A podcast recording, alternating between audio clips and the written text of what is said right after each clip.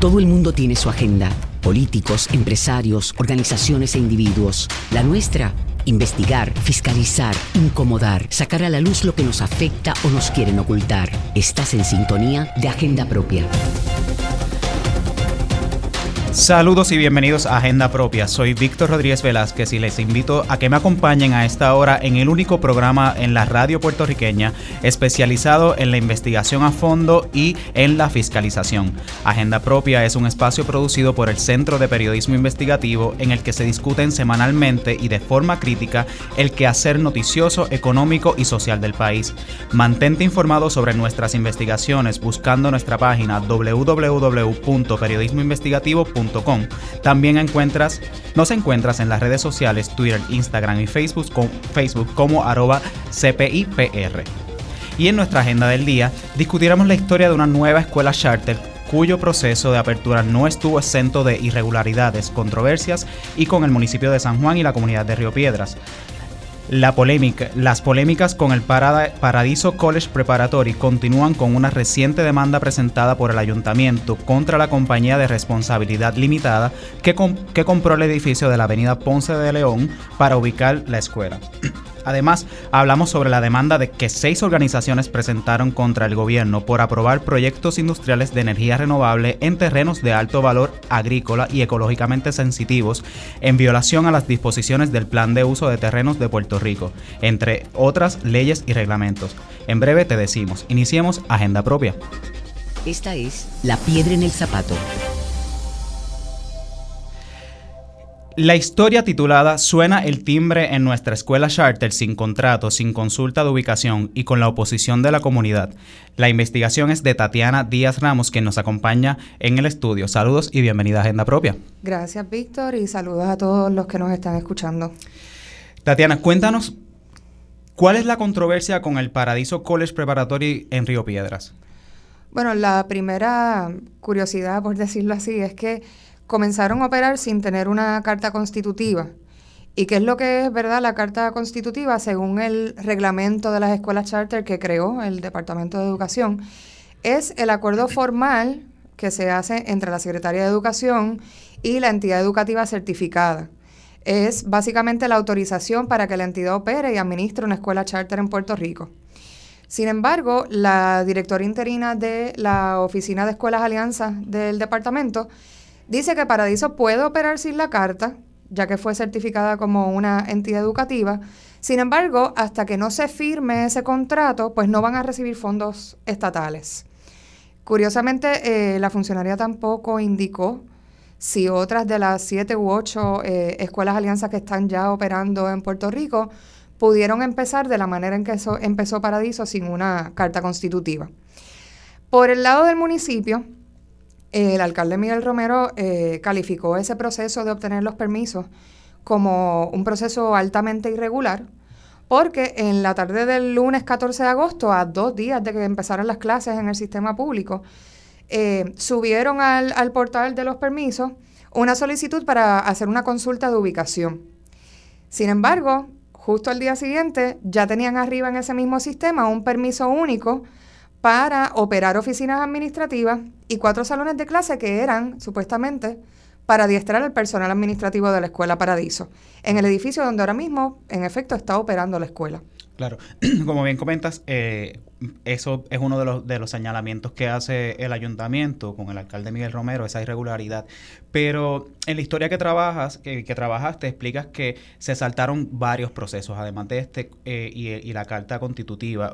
Para ir un poco por partes, ¿cuáles fueron esos trámites que no se completaron antes de iniciar los trabajos allí? Bueno, yo creo que ¿verdad? el detalle más eh, particular es que en, en el edificio de la Ponce León, que queda en la esquina de la Ponce León, según verdad el ordenamiento que hay, esa zona y ese edificio en particular está en una zona de uso comercial turístico, no es para operar una escuela. Eh, cuando se quiere proponer un uso distinto a lo que tiene una estructura de acuerdo a la zona donde está, pues tienes que pedir una consulta de ubicación, se tienen que abrir vistas públicas con la comunidad, eh, tiene que haber, ¿verdad?, todo un proceso para que finalmente, eh, si se aprueba, ¿verdad?, se apruebe un, uso distinto a lo que es permitido en ese lugar. Y eso sencillamente se saltó.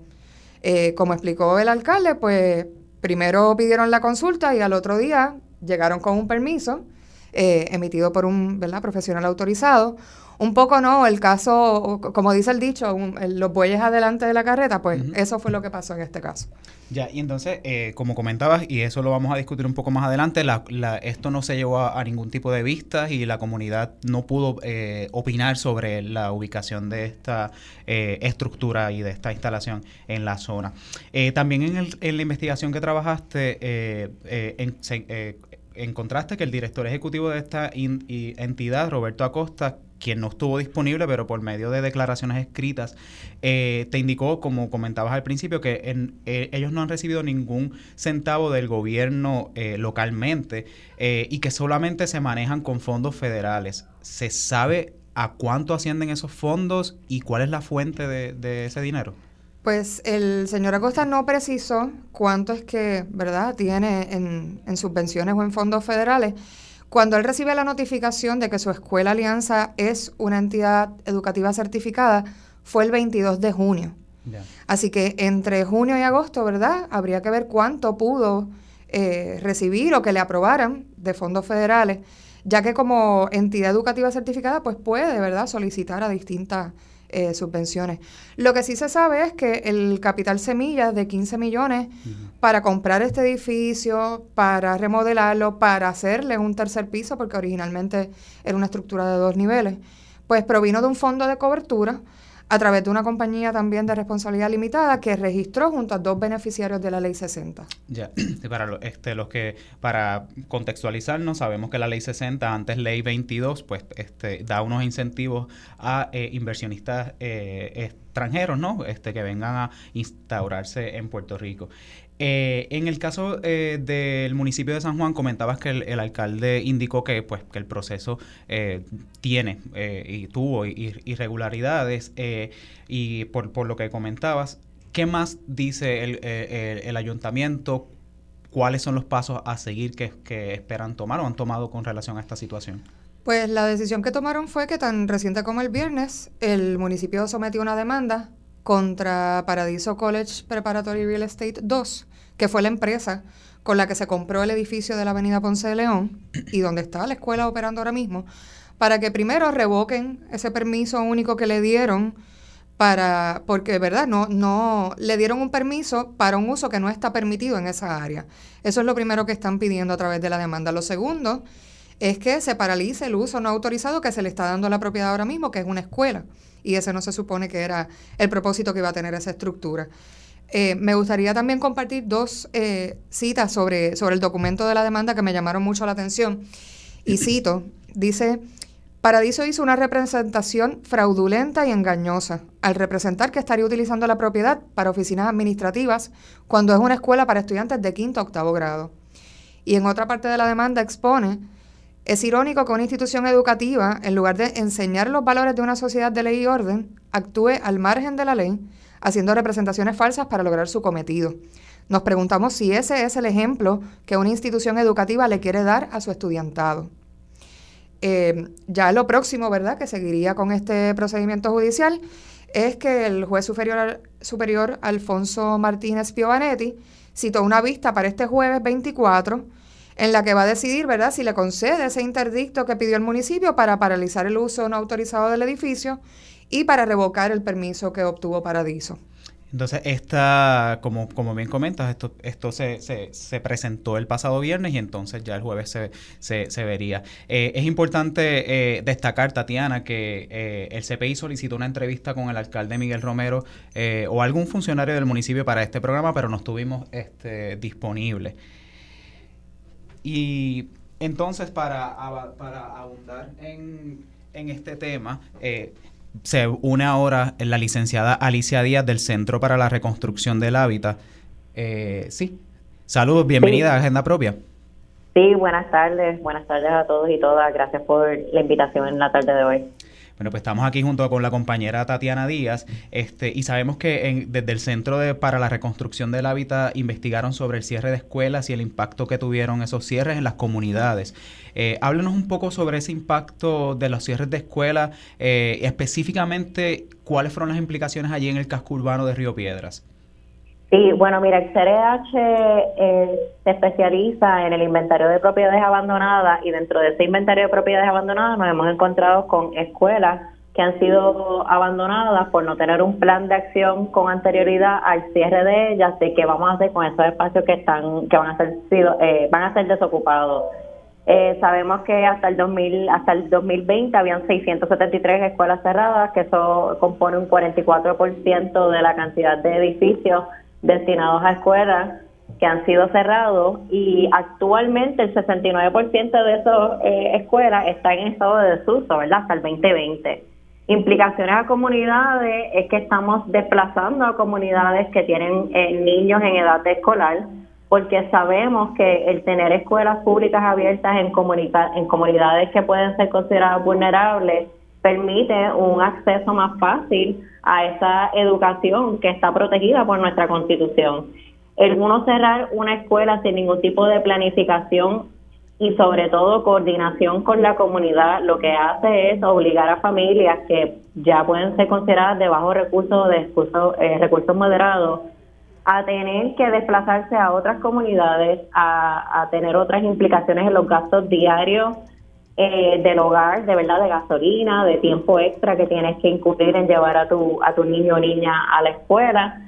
Eh, adicional a que le estás dejando algo que podría ser catalogado como un estorbo público dentro de la comunidad. Así que en el CRH, siempre que hablamos de esa reutilización de esas escuelas que han sido abandonadas o que han sido cerradas, siempre eh, tenemos como misión el incluir a la comunidad en esa planificación de qué es lo que la comunidad necesita y qué se tiene que hacer con esos espacios que están en desuso. Obviamente ahora en este proceso de Paradiso pues hemos, hemos visto que no ocurrió, que no hubo una planificación comunitaria de preguntarle a la comunidad qué es lo que necesitas y cómo puedo resolver eso que necesitas. Licenciada, saludos por aquí, Tatiana. Eh, precisamente cuando, ¿verdad?, menciona eh, los desplazamientos, eh, ya residentes de estructuras vecinas a las facilidades de esta charter en la calle Amalia Marín alertaron a la Junta Comunitaria de Río Piedra sobre los rumores de que la propietaria ha recibido ofertas de compra por parte de Paradiso con la intención de expandir estas instalaciones. ¿Cómo pudieran entonces los residentes de algún modo eh, protegerse o, o, de algún modo organizarse contra un posible desplazamiento forzoso? Pues mira, nosotros ahora mismo estamos trabajando dentro de la dentro del casco urbano de Río Piedra, haciendo ese inventario de propiedades que están abandonadas eh, y tratando de ver de qué manera se pueden proteger las mismas para que no caigan a manos de inversionistas. Eh, obviamente lo estamos haciendo desde un proceso con una colaboración con municipios y con el Fideicomiso de Desarrollo de Río Piedra, Así que a esos vecinos que ahora mismo están en esas conversaciones o están tentados de entrar en esa negociación, les, les exhorto a que se comuniquen con las juntas comunitarias si el CRH tiene que ir para dar algún tipo de orientación sobre, sobre cómo proteger ese desplazamiento cuasi forzoso de la comunidad, pues ahí estamos para, para darle ayuda. Eh, porque entendemos que la realidad es que si se sigue desplazando la comunidad, ¿a quién va a servir esa escuela? Si vemos la investigación que, que hiciste, el número de eh, pronosticado de matrícula que se planificó versus la que hay ahora, ahora mismo eh, no coinciden y es mucho menor de lo planificado porque obviamente tenemos una comunidad que ha sufrido estos últimos 15 años el embate del desplazamiento y del abandono. Así que tenemos que repensar, ¿verdad? Y plantearnos a, a quién va a servir la escuela realmente y a quién va a beneficiar. Claro, eh, licenciada, eh, Víctor Rodríguez por acá, eh, ¿a dónde las comunidades que tengan interés de, de, consultarles o hacer o, buscar algún tipo de asesoría, dónde podrían comunicarse con, con, ustedes? Sí, mira, nosotros tenemos nuestra página de Facebook que se llama Centro para la Reconstrucción del Hábitat y también tenemos nuestra página de, de internet que es www.crhpr.org Ahí está el estudio que lanzamos en el 2020 sobre las escuelas eh, cerradas y abandonadas, que pueden obtener más información. Y también hay una guía comunitaria para la recuperación de espacios en desuso, que es bien útil cuando tenemos espacios vacíos que la comunidad quiere eh, eh, ocupar.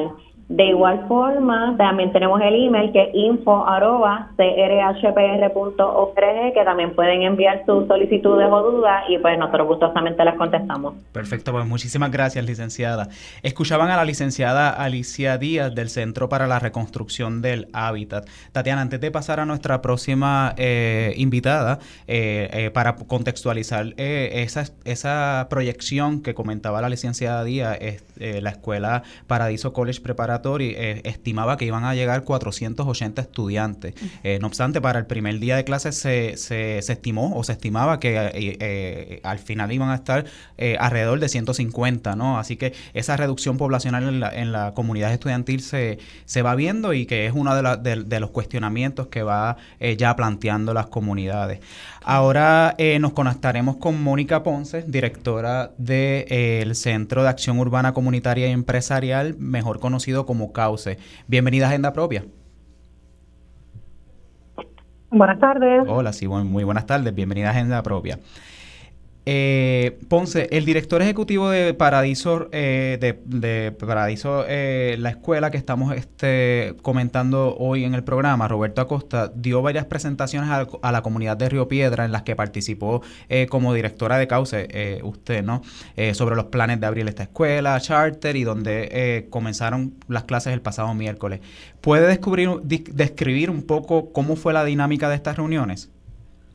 Sí, saludos, buenas tardes, gracias por la invitación. Eh, como bien eh, dice el señor Robert Acosta, la primero se reúne con, con Causa y con, representantes de los grupos comunitarios de la Ley 75, eh, pidiendo un posible aval, eh, reconociendo que la Ley 75 establece que todos los procesos de esta envergadura pues tienen que pasar por unos procesos de participación ciudadana en Río Piedras. La Junta Comunitaria activa lo que es sus guías de participación ciudadana y fuimos a, las ocho comunidades Cauce apoyando, ¿verdad? Porque Cauce no eh, asume ningún tipo de, de rol en ese sentido que no sea apoyar y acompañar a las comunidades en sus procesos organizativos.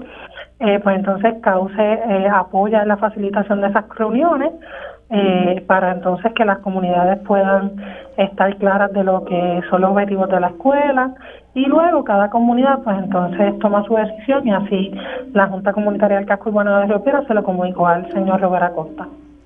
Las distintas inquietudes que pudieron haber surgido en esas reuniones, eh, ¿verdad? De, las diferentes comunidades que componen el casco urbano de Río Piedra, tuvieron la oportunidad de expresárselas al señor Acosta cuando estuvo haciendo su propuesta, más o menos ¿cuáles fueron las principales que, que se repetían entre las distintas comunidades?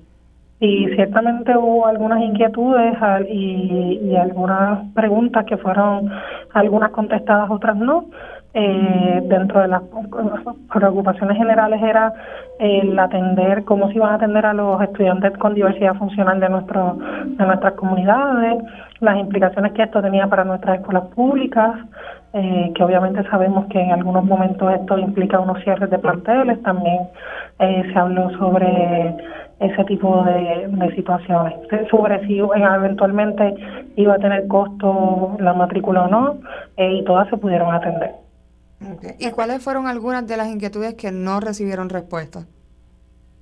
Ahora mismo no las tengo tan claras. Eh, eso es una pregunta que a la Junta Comunitaria sí lo tiene bastante claro. El rol de causa es más bien el, apoyo y, la facilitación de todo, de todo ese proceso. Perfecto, gracias pues eh, eh, por la participación. Escuchaban a Mónica Ponce, directora del Centro de Acción Urbana Comunitaria y Empresarial, mejor conocido como como cauce. Eh, y continuaremos eh, la conversación sobre este, sobre este tema y precisamente también para conocer un poco el sentir de la, de la eh, Junta Comunitaria y de las comunidades, ¿no? O sea, después de la pausa estaremos con el planificador e integrante del Fideicomiso para el Desarrollo de Río Piedra, José Tato Rivera Santana. Así que no se retiren, aquí seguimos con Agenda Propia.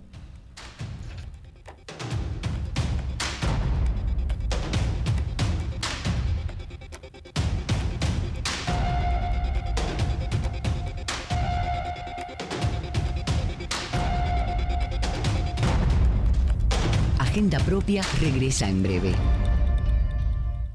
Ya regresamos con Agenda Propia.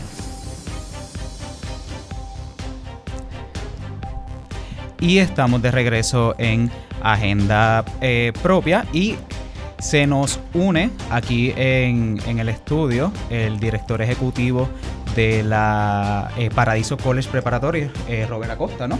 Sí, sí, que está con nosotros para abundar un poco y presentar la perspectiva entonces del lado de la escuela. Eh, Tatiana, no sé si quieres comenzar con preguntas concretas para, para Acosta. Sí, quería saber principalmente, ¿verdad? ¿Cuál sería el argumento que le, que le tendrían que presentar al municipio de San Juan? Quienes ya están buscando, ¿verdad? Eh, y alegando que no se siguieron los procesos debidos, que no se obtuvieron los permisos correctos y que no tendrían que estar operando en la estructura que están operando actualmente. Sí, creo que sea un poquito más específica en cuanto cuáles son los elementos que hacen falta. Ya los discutimos en principio y como usted llegó sin invitación, pues por eso abro la pregunta. Me imagino que está enterado cuando recibió la demanda del viernes. Ok, mira, aquí lo que es lo siguiente. Tú publicaste un artículo el cual decía que la escuela estaba abriendo sin contrato. Correcto. Sin eh, el, permiso de ubicación y con la comunidad en contra. Y voy a agarrar cada uno de estos uno por uno. Lo corrijo, consulta de ubicación. Consulta de ubicación. Porque el permiso lo obtuvo después que pidió la consulta. ¿De qué estás hablando? Espérate. Se pide una consulta de ubicación y luego se obtiene un permiso.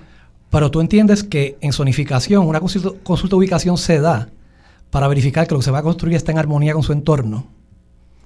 Lo que se verifica también es para qué se va a usar No hace falta ni siquiera una consulta de ah, ubicación. Pues eso lo tiene que discutir con el municipio de San Juan. bueno, tú me preguntaste, déjame contestar, ¿ok? Porque la Junta de Planificación tiene un proceso a nivel estatal que se puede correr sin consulta de ubicación. También lo tienes a nivel municipal, porque lo que estamos hablando aquí es que no es una propiedad que no tiene zonificación. Ya la tiene, es comercial turística. Con solamente un proceso administrativo en el cual sueltas la T de turismo, con el doso de turismo el cual tenemos, y te quedas con comercial, puedes tener una escuela allí. Así que en la consulta de ubicación legalmente no hace falta. ¿Que es una práctica que se lleva a cabo para lograr un ZE, zona educativa? Sí. Y cuando vas a ZE, zona educativa, ¿qué se mira? El entorno. ¿Qué hay alrededor de la propiedad? ¿Qué hay alrededor de mi propiedad? UPR, educativo. Detrás, Fundación de Puerto Rico, educativo. Al lado, Vilamayo, educativo. Por ende, no estamos hablando por un hotel cinco estrellas en el medio de en Torres. O sea que tú alineas entonces en esta consulta se alinea lo que es el propósito y uso de la propiedad con la armonía lo que tiene en su entorno. En efecto, si todo lo que me rodea es educativo y escuelas, no hay ningún issue en cuanto a poder lograr técnicamente lo que estamos tratando de lograr. Que conste que el municipio de San Juan está al tanto de este proyecto de octubre del 2022, cuando nos reunimos con la licenciada Draus, eh, porque Miguel Romero nos refiere a ella y tenemos los correos electrónicos para hablar sobre el proyecto en el Mil Ponce de León de repente es un milagro que nos enteramos de que él eh, alega de que esto se está vendiendo con escuela fraudulentamente porque se vendió como oficina. Cuando estamos nosotros con un un acuerdo, memorandum of understanding con el Departamento de Educación firmado en el 2022 por el secretario. Un acuerdo de colaboración con el Departamento de Educación de Puerto Rico donde se anuncia todo esto, donde fuimos a más de 10 reuniones de municipio, perdón, de Río Piedras, Junta Comunitaria, Santa Rita, casco urbano, you name. Tengo las grabaciones, tengo los videos, tengo los audios, tengo las hojas de participación. En fin, que esto, lo que se ha publicado aquí ha sido esencialmente un head job. La consulta de ubicación no hacía falta. Indica que estamos y que sin contrato. Mira, nosotros tenemos ya la aprobación de lo que se llama la carta constitutiva. Para lo que no estamos aprobados. Debo corregirlo, señora Costa, porque la carta constitutiva es una cosa y la certificación como entidad educativa es otra. En efecto. Es que esas dos están ya aprobadas. el contrato no está eh, firmado. ah, estás hablando del contrato. El contrato te permite, el contrato, te permite recibir los fondos. El contrato permite recibir los fondos. Pero la aprobación, la aprobación, no, no, no, no, no. Y se tú estás equivocada. Tú se está aclarando que son dos cosas distintas. Se le está dando el documento, sí, se le está dando la oportunidad, se le está este de, dando la oportunidad porque como decía, o sea, pues es que quería aclarar y, y mostrar su punto, ¿no? Este, pero vamos a, tratar entonces de escuchar las partes, ¿no? O sea, lo que está esté comentando la, la compañera para entonces ir eh, reaccionando, ¿no? A cada una de, de, de los pues planteamientos. Pues, repito nuevamente, hay el 22, eh, en mayo del 2022, el secretario se aprueba como una entidad educativa, como una entidad que está autorizada para poder correr con una escuela alianza. Pasamos por un proceso increíble de vetaje del IARES, de Hacienda, del Departamento de Educación, y por los decanos de, las distintas universidades que revisan la propuesta de 1.800 páginas que sometimos, donde se explica lo que vamos a hacer académicamente, operaciones, financieros, y todas estas cosas son aprobadas y tiene el visto bueno el secretario, y el secretario firma el 30 de junio del 2023. el secretario firma que esta, esta carta constitutiva está aprobada. Lo que sigue ahora son los elementos del contrato específicos que hablan de desembolsos y un montón de otras cosas que van detrás de la mano de esto. La, Sol Ortiz, la doctora Sol Ortiz le indicó a la periodista de que nosotros podíamos estar operando legalmente, que aquí la única cuestión que está eh, todavía en juego es los elementos del contrato que permitan unos desembolsos federales. Y eso se está eh, ahora mismo cuadrando completamente. El último documento nos llegó ahora. Nosotros empezamos a trabajar este proyecto en esta propiedad hace 120 días. Y en educación pública en Puerto Rico son muy pocas las escuelas que están listas. La nuestra está lista, está bella, preciosa. Adquirimos un edificio que era un estorbo público total. Lo renomamos. Es el edificio más bello que hay en Río Piedra. Y hoy día el alcalde Miguel Romero quiere demoler la escuela pública más bonita que hay con más recursos, con, 150 familias apuntadas que están ya disfrutando de una buena educación de un servidor que ha hecho esto en Texas, lo ha hecho en la Florida, lo ha hecho en Massachusetts con un récord increíble de crecimiento académico. ¿Y qué lo ha llevado a querer multiplicar tantas charter en distintos estados y en distintas jurisdicciones? Estos son procesos. En el estado de Texas fue donde yo me eduqué en este tipo de proyectos. En la Florida tengo raíces familiares. En Massachusetts participé de Building Excellence Schools, que es un fellowship en Boston que lo corre Marty West, que es el decano de educación de liderazgo de Harvard University que me dieron mi oportunidad de abrir un sistema educativo en Springfield, Massachusetts, para atender necesidades de niños puertorriqueños. Y en cada lugar que yo he corrido con estos proyectos ha sido un éxito contundente. ¿Por qué no traerlo a mi tierra? Y en otros lugares también, eh, para poder abrir estas escuelas, eh, se ha traído entonces a inversionistas de fondos de cobertura o en este caso como en Puerto Rico que vienen desde la ley 60? Hay 17 estados en Estados Unidos donde se permite trabajar lo que se llama alianzas público-privadas. Bajo el código de IRS hay una solicitud bien específica para este tipo de proyectos. Es una 501C3 que tiene unos elementos bien específicos de este tipo de alliance y partnership. Esto es bien difícil conseguirlo. Nos tomó ocho meses y lo obtuvimos también. ¿Qué es que esto permite? Esto permite que se corran escuelas como las charter schools que hay, por ejemplo, en Texas, Arizona, o Florida. En Florida te puedo Charter School USA, te puedo Arizona Bases, que tienen las mejores escuelas en la nación que son charter, que pueden entrar en este tipo de alianzas con el gobierno para, eh, en el caso de Puerto Rico, que está en la quiebra, ¿verdad? Que no puede construir escuelas nuevas, en poder crear escuelas nuevas, poder invertir capital nuevo en estos edificios para que los estudiantes tengan las facilidades que sean unas facilidades óptimas. ¿Y cómo llega ese vínculo entre, entre, ¿verdad? Las personas que llegaron beneficiarios de esas exenciones con usted para abrir esta escuela? ¿Cómo se conocen? ¿Cómo llegan a vincularse? Mira, eso se llama, esa es la banca privada. Tú puedes ir a un banco comercial como Oriental Popular para conseguir un préstamo o te puedes ir a la, banca privada. En la banca privada tú haces lo que se llama un pitch. You pitch the deck. Que estos son términos que se usan Entonces usted le hace la propuesta. Le hace la propuesta, sí. Porque en Puerto Rico, lamentablemente, nadie quiere invertir en Río Piedra y en los niños en Puerto Rico en las escuelas públicas. Por ejemplo, tú misma que conoces muchas personas que se preocupan por la educación en Puerto Rico, ¿cuántos de ellos están dispuestos a hacer un pote y poner de mil en mil o dos mil en dos mil dinero para arreglar escuelas en Río Piedra. Simple y sencillamente en Puerto Rico no encontramos personas que estén dispuestas a apostar a Río Piedra. En el caso mío, abordé de la ley 60 porque como sabemos que ellos tienen un beneficio en este país, pienso que es digno y justo que estas personas también aporten a Puerto Rico de una manera económica en la cual tú veas un reflejo de esa aportación en edificios, en cosas que sean tangibles, en empleo. Nosotros empleamos obreros de construcción eh, que ganan muy buen dinero, empleamos maestros, abogados, arquitectos, ingenieros, una inyección económica increíble para Río Piedras. Pero por otro lado, este, eh, las mismas comunidades plantean que primero no, se, no, tuvieron este, participación en, estos procesos, pero también se habla de que eh, si bien, pues como usted indica, o sea, es darle participación a estas personas, pero la crítica mayor es que, eh, eh, pues muchas veces estas inversiones provocan desplazamientos de, de, comunidades. Entonces, ¿cómo usted responde también a, esos planteamientos? Ese, es otro tema, ese tema hay que atenderlo también porque hay unos impactos también que hay que abordar también en todo esto. Mira, cuando tú dices que nosotros no abordamos la comunidad, nada más, más lejos de la realidad. Yo tengo documentado en videos en audios y en documentación todas las reuniones las cuales participamos en Río Piedras. Yo conozco a Mónica Ponce y a Jackie García y a Peñaé, los conozco como si fueran ya familia de todas las reuniones que yo asistí con ellos. En las reuniones de ellos usualmente no había más de, de cuatro o cinco personas porque la convocatoria a la comunidad que nosotros queríamos era que nos trajeran los padres para presentarles el proyecto. Más sin embargo, era como la misma individuos de, una cosa que se llama la COLE, unos individuos obviamente de la, FUPI, que tienen unas ideologías, ¿verdad?, políticas. Esto es un proyecto educativo, esto no es, político. Pero nunca nos trajeron los padres. Los padres tuvimos que buscarlo puerta por puerta. En el barrio Ben Consejo, en Venezuela, en Blondel. Si tú te das cuenta, las familias que tenemos en Paraíso son 160. 160 familias registradas, de las cuales todas son de Río Piedras la mitad son educación especial. Están todos muy contentos. Y cuando tú mides las 300 y pico de personas o más que ya están envueltos en paradiso, con los tres gatos que votaron, por ejemplo, en, en Capetillo o en Benconsejo, en las votaciones que fueron empate con los del tercer sector, que cuando pedimos enséñame los nombres y que estas personas realmente legítimamente viven en Río Piedras, mira, no son ni 10 ni 12. Entonces se crea una percepción comunicado de prensa de que toda la comunidad está en contra, sin embargo la escuela está llena de estudiantes, las familias están contentas y estas personas que suscriben el comunicado de prensa que te llegó a ti, que se, se dice y se alega que ni siquiera viven en Río Piedra. Se dice que Jackie García vive en Trujillo Alto y el otro muchacho de Peña, no sé qué vive en Loíza.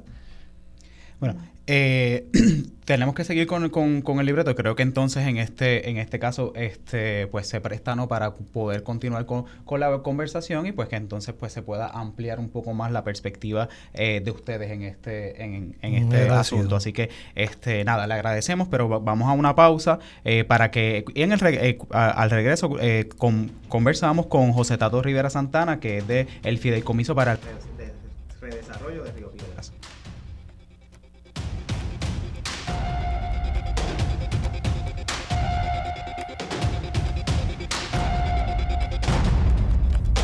Agenda Propia regresa en breve. Ya regresamos con Agenda Propia. Estamos de regreso en Agenda Propia, el programa producido por el Centro de Periodismo Investigativo. Soy Víctor Rodríguez Velázquez. Recuerda siempre buscar nuestras historias en periodismoinvestigativo.com, en las redes sociales del centro y en nuestro portal loschavosdemaria.com. Continuamos discutiendo la historia titulada Suena el timbre en, nueva escuela charter sin contrato, sin consulta de ubicación y con la oposición de la comunidad. Una investigación de la colega Tatiana Díaz Ramos, quien se encuentra aquí con nosotros en el estudio. Eh, la comunidad tatiana eh, de Río Piedra se opone a esta escuela de alianza en el casco urbano de Río Piedra e interesa dirigir los esfuerzos de la Ley 75 para lograr que las escuelas públicas, eh, para lograr que las escuelas públicas de la zona de planificación especial de Río Piedra reciban atención necesaria. Para abundar sobre esta zona especial nos acompaña el planificador y miembro del Fideicomiso para el Desarrollo de Río Piedra, José Tato Rivera Santana. Saludos y bienvenidos a Agenda Propia. Saludos, muchas gracias por la invitación. Un placer compartir con ustedes. Eh, Santana, explícanos un poco de qué se trata esta zona de planificación especial y cómo entra este asunto dentro de la discusión que estamos eh, llevando a cabo con relación a esta nueva escuela charter en el casco urbano de Río Piedras. Pues la zona de planificación especial es resultado de la ley 75 que se aprueba en 1995. Estoy escuchando un eco. No, sé si se escucha bien allá. Se escucha bien. Sí, se escucha bien. Ok, pues como decía, la, zona de planificación especial es un mandato de la ley 75 que se aprueba en 1995 y que mandata hacer un plan de desarrollo integral para Río Piedra en esa zona de planificación especial. Y esa zona la, la ley la define, incluye unos bordes geográficos que comprenden esa zona especial. Y para esa zona especial, esta ley, que a su vez es una ley especial, establece unas políticas públicas y además avala una serie de entidades y organizaciones que son parte instrumental para la implantación de la ley, como la Junta Comunitaria del Centro Urbano de Río Piedra, cause que aunque una entidad que pertenece al recinto de Río Piedra de la UPR, la ley 75 la reconoce como una de las entidades importantes para que se pueda articular todas las políticas con relación a Río Piedra, y se crea el fideicomiso para el desarrollo de Río Piedra. Este se crea como una enmienda a la ley en el 2016. Se llamó la ley 39. Y el fideicomiso se crea para que sea un instrumento, un brazo operacional de la Junta Comunitaria y de las organizaciones de Río Piedra para poder asumir un rol de adquirir propiedades en desuso y solares en desuso y rehabilitarlos para el beneficio de la comunidad de Río Piedra. Y se establece específicamente que parte de la rehabilitación de esas estructuras tiene que ir dirigida a crear vivienda asequible, entre otros otros usos que se debe trabajar con esas propiedades que adquiera el fideicomiso. Y también se crea el cuerpo consultivo, que es un grupo que tiene como mandato eh, analizar el plan de desarrollo integral, igualmente cualquier otro tipo de documento o análisis que ayude a diseñar la planificación de Río Piedra. Esto lo que quiere decir es que en el marco de Río Piedra, en lo que es ese borde geográfico que está definido en la ley, hay una política pública clara y hay un instrumento, hay unos instrumentos para su, implantación. y hay unos procedimientos. Esta ley, como es especial, tiene prelación sobre cualquier otra ley que aplique a Río Piedra, en, lo que es y en lo que atañe al, al, foco, al enfoque de la ley, que es la rehabilitación de Río Piedra. ¿Entiende que de algún modo, de la manera en que se procedió para agarrar y comprar este edificio, rehabilitarlo, montar una escuela, eh, de algún modo incumplió con esos procesos que se debieron haber eh, hecho de consulta comunitaria, etcétera, o, tal vez hasta de otras leyes, eh, para poder cumplir ¿no? con esa zona de desarrollo especial que hay en Río Piedra? Bueno, tiene que tener el aval y el visto bueno de las comunidades de Río Piedra que tienen sus órganos representativos. En la propia ley estableció que la Junta Comunitaria es la entidad que va a representar a las ocho comunidades de Río Piedra. Y esa Junta Comunitaria tiene su reglamento y tiene su procedimiento y ha diseñado cómo llevar a cabo un proceso de participación comunitaria para avalar, para respaldar o para no respaldar cualquier determinación que se vaya a hacer en Río Piedra, ya sea de agencias públicas o de una intervención que vaya a ser incluso una entidad privada. Así que la Junta tiene esa, esa facultad, tiene esa, ese standing para poder intervenir y opinar sobre lo que ocurra en Río Piedra. Precisamente la, la Junta y el Fideicomiso, ¿verdad? Eh, hicieron pública su oposición eh, sobre la operación de esta escuela. Digamos, ¿cuáles fueron los planteamientos principales para oponerse? ¿Qué es lo más que, que preocupa en este caso? Sí, la, la Junta Comunitaria, eh, por cierto, convocó unas reuniones donde participaron todos los grupos y todas las organizaciones de Río Piedra, muchas de las cuales mencioné. Y se discutió, se deliberó, eh, de hecho se llevó la presencia del señor Robert Acosta, que hizo una exposición sobre cuál es el propósito y qué era lo que ellos querían hacer con la escuela charter. Y se escucharon también otras voces. Una doctora de pedagogía del recinto de Río Piedra que también dio información y brindó su análisis sobre el tema de las escuelas charter. Y entonces se discutió en plenario todas las organizaciones y sus representantes sobre lo que se había escuchado, tanto de la información vertida por Robert Acosta como de las otras informaciones y planteamientos que se trajeron desde otras perspectivas. Y luego se cada grupo se reunió individualmente y tomó una decisión y la mayoría de los grupos, en este caso la Junta Comunitaria y el Fideicomiso, entendieron que no era conveniente ni era eh, prudente avalar esta escuela charter. Y parte de los argumentos son hechos objetivos que no se pueden negar. Eh, por ejemplo, eh, se empezó a construir esta escuela sin permiso de construcción. Y de hecho la, la oficina de gerencia de permiso multó a esta escuela charter o a los Paradiso, que es la entidad que, la está construyendo y auspiciando, eh, por haber actuado en violación de la reglamentación eh, de planificación y de los permisos en Puerto Rico. Eh, pero además empezó a operar sin tener el permiso de uso. y es una clara violación a las reglamentaciones y a lo que es todos los procesos de planificación en Puerto Rico. de hecho, correspondería de parte de la Oficina de Gerencia de Permisos y del municipio de San Juan emitir algún tipo de decisión con relación a una actividad que está en uso sin permiso. Claro.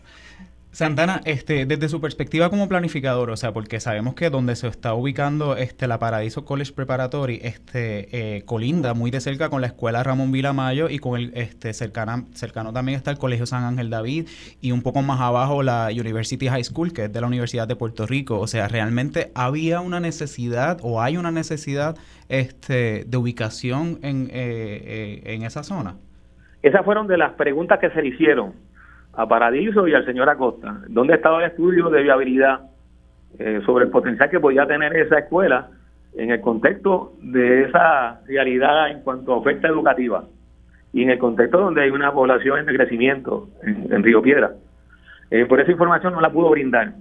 Así que tampoco nosotros teníamos la información como para poder afirmar una posición sobre la misma. Pero de lo que sí se tuvo claro y se hicieron expresiones muy concretas sobre eso, es sobre la preferencia de la Junta Comunitaria, incluyendo el fideicomiso, de que se fortalezcan las escuelas públicas, como la Vilamayo.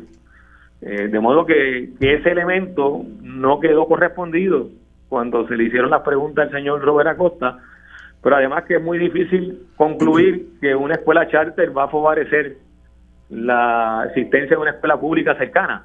Claro. Eh, porque hay una competencia. Sí, el, el eh, Robert Acosta precisamente, pues que, llegó directamente aquí al estudio y pidió espacio eh, para reaccionar, ¿no? Eh, indicó que parte de este, de, de lo, pues que vienen estos fondos, ¿no? Por inversiones, este, principalmente de inversionistas ley, de la ley 60, y que se les debe, según él, dar participación para el desarrollo en Río Piedras, dado que están, pues, comprando propiedades en esa zona. ¿Cómo usted ve esto? Bueno, esos son de los ángulos que también se discutieron cuando las organizaciones de Río Piedra analizaron este asunto. Como esta escuela está atada a inversionistas de la ley 60, pues lo ven en sus inicios, y, no está muy claro cuál es el vínculo en estos momentos. Eh, y en el caso de Río Piedra ya ha habido expresiones de las comunidades de Río Piedra en contra de las intervenciones de estos inversionistas de la ley 60 que están creando la posibilidad real y concreta de que haya desplazamiento. De hecho, ha habido desplazamiento. Eh, pues no, no está bien visto que, que, ese vínculo y esa asociación entre inversionistas Ley 60 y Escuela Charte eh, sea conveniente para Río Piedra. Claro.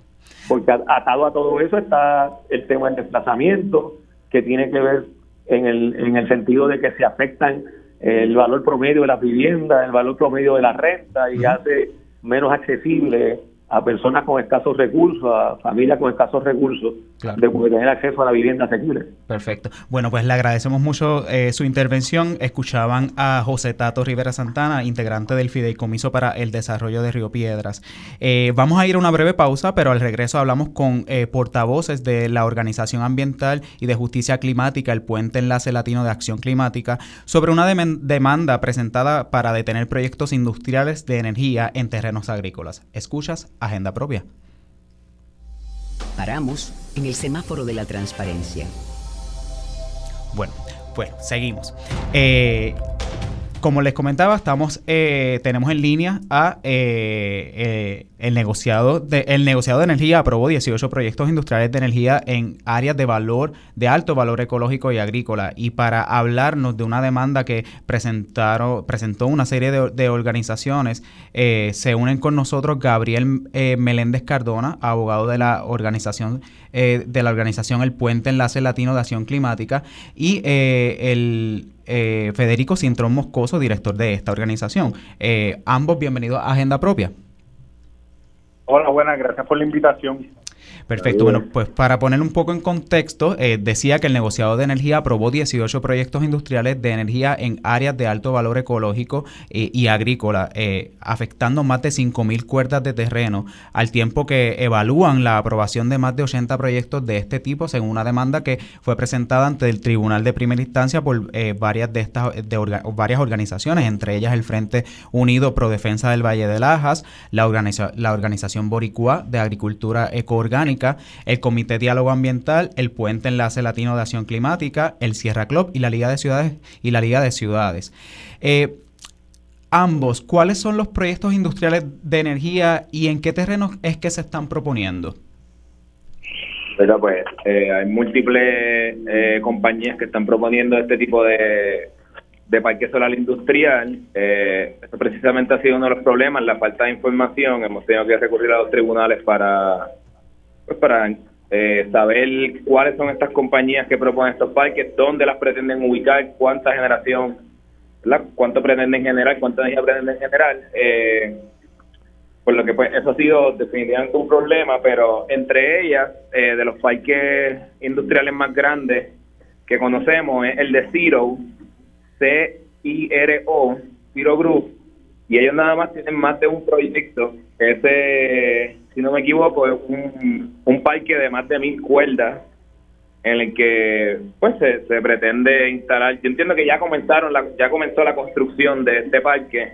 No se ha completado, pero pues pero en efecto ya se están sintiendo pues los efectos, para que la redundancia de, de, de estas construcciones, de movimiento de terreno, eh, la limpieza de los movimientos de corteza, o sea que pues se, se ven como se ven los efectos de las inundaciones y las escorrentías que llegan a las comunidades cercanas.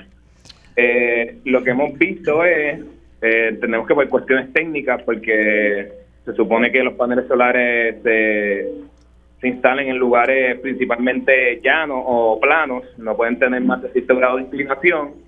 Y en Puerto Rico, donde se ubican esos terrenos, pues principalmente en el área azul, que pues el área eh, más fértil de Puerto Rico, realmente los terrenos que más producen y pues eso ahí ya ha constituido como la reserva agrícola del sur. Y pues es precisamente en estos terrenos donde quieren instalar eh, placas solares, pero de digo área azul, pero va desde Laja a Salinas, Guayama, y hemos visto otros proyectos, eh, no recuerdo el nombre, uno que otro en el área norte, pero principalmente se ubican en el área azul, porque pues ahí es donde están esos terrenos llanos, donde permiten esta instalación masiva de placas solares. Aparte del riesgo que mencionan de inundaciones, eh, deslizamientos, ¿qué otros riesgos puede enfrentar la ciudadanía por estar ocupando estos terrenos con este tipo de proyectos industriales?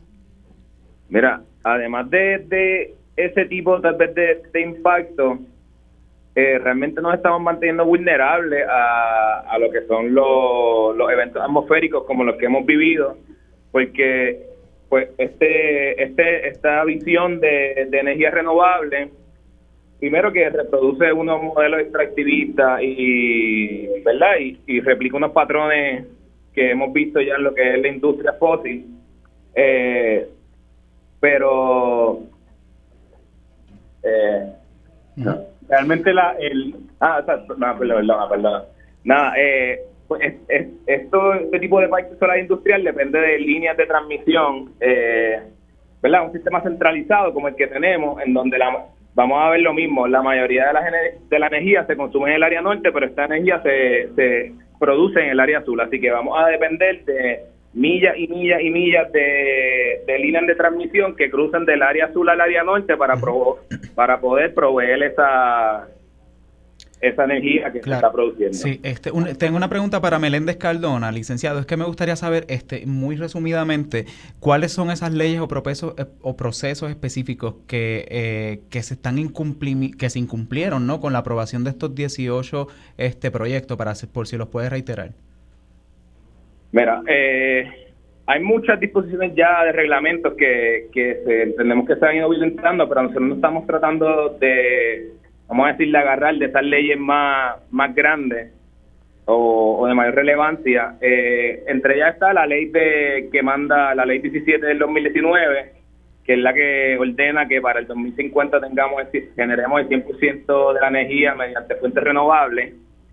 Esa una, esa específicamente manda el negociado a que identifique lugares aptos para, para la instalación de estos sistemas fotovoltaicos eh, además de eso, se incumple la ley, creo que es 7 del 2009, la de PUT, esta es la del Plan de Uso de Terreno. eh, ¿verdad? Esta ley ordena que se reserven alrededor de 640 mil cuerdas eh, para, para lo que son usos agrícolas. Y para eso se le, se le clasificó como terreno, como suelo rústico especialmente protegido, en este caso de valor agrícola. Claro. Eh, estos terrenos, por el, eh, pues el, plan de uso de terrenos no permite otro uso que no sea un uso agrícola de estos terrenos. Claro. Aquí es donde a veces vemos las compañías tratando de, vendernos estos, estos sistemas agrovoltaicos, eh, como ellos le llaman, para pues cumplir con eso y, verdad mantener ese cumplimiento como ellos dicen. Claro. Tengo una, otra pregunta en este caso para Federico Sintrón Moscoso. Es que actualmente se debate mucho sobre eh, mover a Puerto Rico hacia una generación de energía eh, de fuentes renovables y por otro lado pues este la protección de, suelos como los que ustedes están eh, planteando no ¿Qué, ¿Qué otras alternativas existen para ubicar este tipo de proyectos sin que se afecten nuestras tierras Mira, nosotros somos parte de una coalición más grande que promueve la propuesta de Queremos Sol. Es una propuesta que está basada en datos científicos que eh, demuestra que en efecto eh, los paneles solares se pueden instalar sobre techos distribuidos alrededor del archipiélago y generar hasta cuatro veces la cantidad de energía que consumimos hoy día. Además de eso, eh, hemos argumentado anteriormente que antes de considerar los terrenos agrícolas, se consideren terrenos que ya están impactados como vertederos o estacionamientos para ocupar grandes extensiones de, energía fotovoltaica. Esto no es una propuesta que solo le estamos impulsando los grupos ambientales, sino que también ha sido ratificada por el proyecto del PR100 que han llevado a cabo los laboratorios de energía federales y que también llegan a la conclusión de que tenemos suficiente espacio en los techos para poder instalar esta, esta placa fotovoltaica. Bueno, pues, pues eh, le agradecemos mucho por, por esas soluciones compartidas, así que gracias a ambos por, por, el, por el espacio. Claro, gracias a ustedes. Bueno, Tatiana, hemos llegado al final de esta transmisión. Un privilegio compartir el espacio contigo. Eh, así que a las personas que nos están escuchando, les recuerdo buscar todas nuestras historias en periodismoinvestigativo.com y suscribirse a nuestro boletín para que reciban en su correo electrónico nuestras investigaciones y contenido. Y contenido. En periodismoinvestigativo.com pueden visitar también el kiosco virtual del CPI y adquirir nuestros artículos. También por medio de nuestra página pueden donarnos para poder seguir con, y continuar haciendo este tipo de investigaciones. Gracias por la sintonía y los esperamos la próxima semana. Hasta aquí, Agenda Propia.